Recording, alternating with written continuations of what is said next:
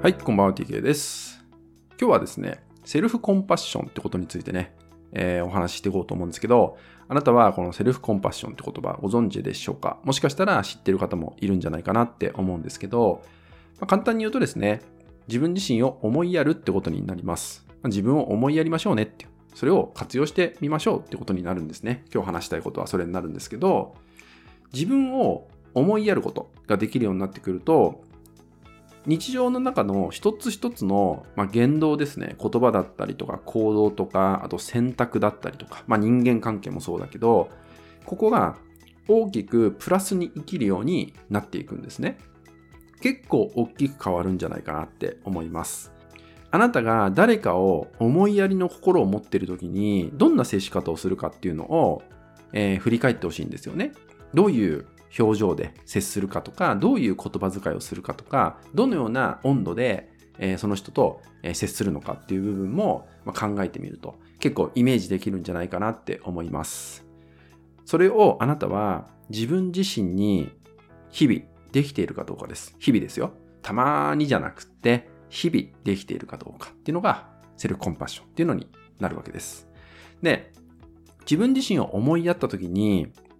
じゃあ仮にね、えー今日はもう脂っこいもの食べたいよね、みたいな。食べたくなっちゃった、みたいな。もう食べちゃおう、今日は、みたいなね、時に、まあもちろん脂っこいものを食べちゃったりとか、カロリー高いものを食べちゃったりとかね、ももっと言えば夜遅い時間に食べちゃうってことは、体にとっては、まあ良くないじゃないですか。食べたい気持ちはわかるんだけど、翌日の朝にかなり影響を出してしまうっていうのはなんとなくイメージはできますよね。そう。こういう時に、どうしようかな、食べたいな、でも、みたいな時に、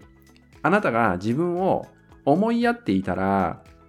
どうする？っていうふうに判断していくってことです。人に対しても同じです。誰かに対しても。じゃあ大切な人、パートナーにしましょうね。パートナーに対しても、まああるね、パートナーの、まあ、言動にちょっとムカッとした。イラッとしちゃった。みたいなね。そう。いつもだったら、つい言ってしまう。一言。こっちが余計な一言を言っちゃって、喧嘩になってしまう。っていうのがね、あったとしますよね。そう。そんな時も、あなたが自分自身を思いやっていたら、目の前のパートナーに対して、どんな接し方をするだろうかっていうのも考えられるように変わっていくんですね。日々変わっていくってことができるようになっていくんです。まあ、このように、いろんな場面で自分を思いやってるか、そうじゃないかによって変わってくるっていうのが意識をするだけで体感していくんじゃないかなって思います。食べるものもそうだし、人と接する時もそうだし、まあ、体を休めること、睡眠とかもそうかもしれないね。そう。自分を思いやるんだったら夜更かしするのをやめようとかもそうかもしれないね。そう。自分を思いやるんだったら、えー体をね、ケアする時間を、まあ、いっぱい作ってあげよう。時間かけてあげようとかね。まあ、そういうことも考えられるんじゃないかなって思います。勉強とかもそうかもしれないですよね。そう。自己投資をするとかもそうかもしれない。自分を思いやってるんだったら、この投資は意味があるものなのかとかね。逆にお金を使いすぎてしまう。ね。何に使ったかもわからないみたいな。そんな状態になってたら、それって自分を思いやってるのかどうかだったりね。あと以前読んだ本に書いてあったんですけど、まあ自分をね、えー思いやってる。まあこれは運がいい人っていう話にもつながっちゃうんだけど、まあ自分を大事にしてたら、思いやって大事にしてたら、例えば、靴下をね、履きました。で、履いた靴下を出かける前に見た時に穴が開いてた時にね、穴が開いてたよってなった時に、えー思いやりがね、ちょっと低い人っていうのは、別に今日靴脱がないし、いいかな、みたいな感じで、そのまま出かけてしまったりする。ただ、自分を思いやっていたら、それってしますかってことなんですね。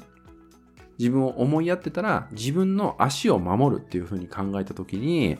靴下を履き替えるっていう選択ができるかもしれない。とかね。身につけてるものですね、それが。え服だったりとか靴下とかっていう靴もそうですね。そういうとこも変わっていくんですね。ちょっとずつ変わっていく。時間を割こう。ちょっとしたそういう自分に時間を割こうという気持ちに変化していく。で、そういうことを繰り返していくから、まあ、さっきちょっと運の話をしたんですけど、そういうことを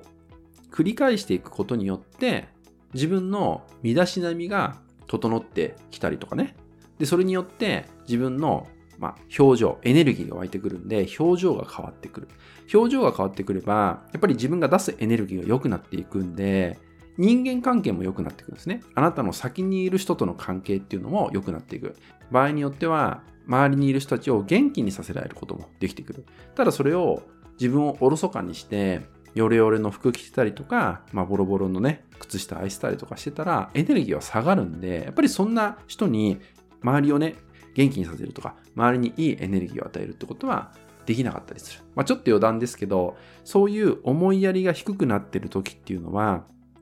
目がすさんでくるっていうね、えー、変化が起きてくるんですよ。そう、変化が起きてくる。まあ、ちょっと目が曇ってるというか、まあ、言い方悪いけど、ちょっと死んだ目のような感じみたいなね。そう、そんな感じになってしまったりするってことなんですよね。こういう細かい部分で自分を思いやっていくってことをするだけで、いろんなことに影響してくるんだよってことね。いろんなことに影響してくる。だから、あなたもね、今僕がね、お伝えしたことを振り返って、そういえばこういうとこだらしなかったな、こういうとこ適当に扱ってたなっていうね、そういう自分にもし気づけたんであれば、今からね、今から変えていく。ってことをするだけでも、えー、明日が変わってくる。で、それを繰り返せば、明後日が変わってくる。まあ、1年後も変化してくるといったように、まあ、それらを体感できるんじゃないかなって思うので、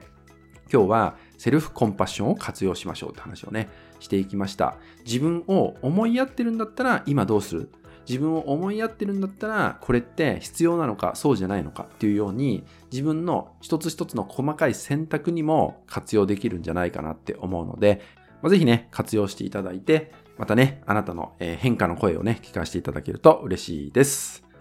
はい、それでは本日は以上になります。最後までご視聴いただきましてありがとうございました。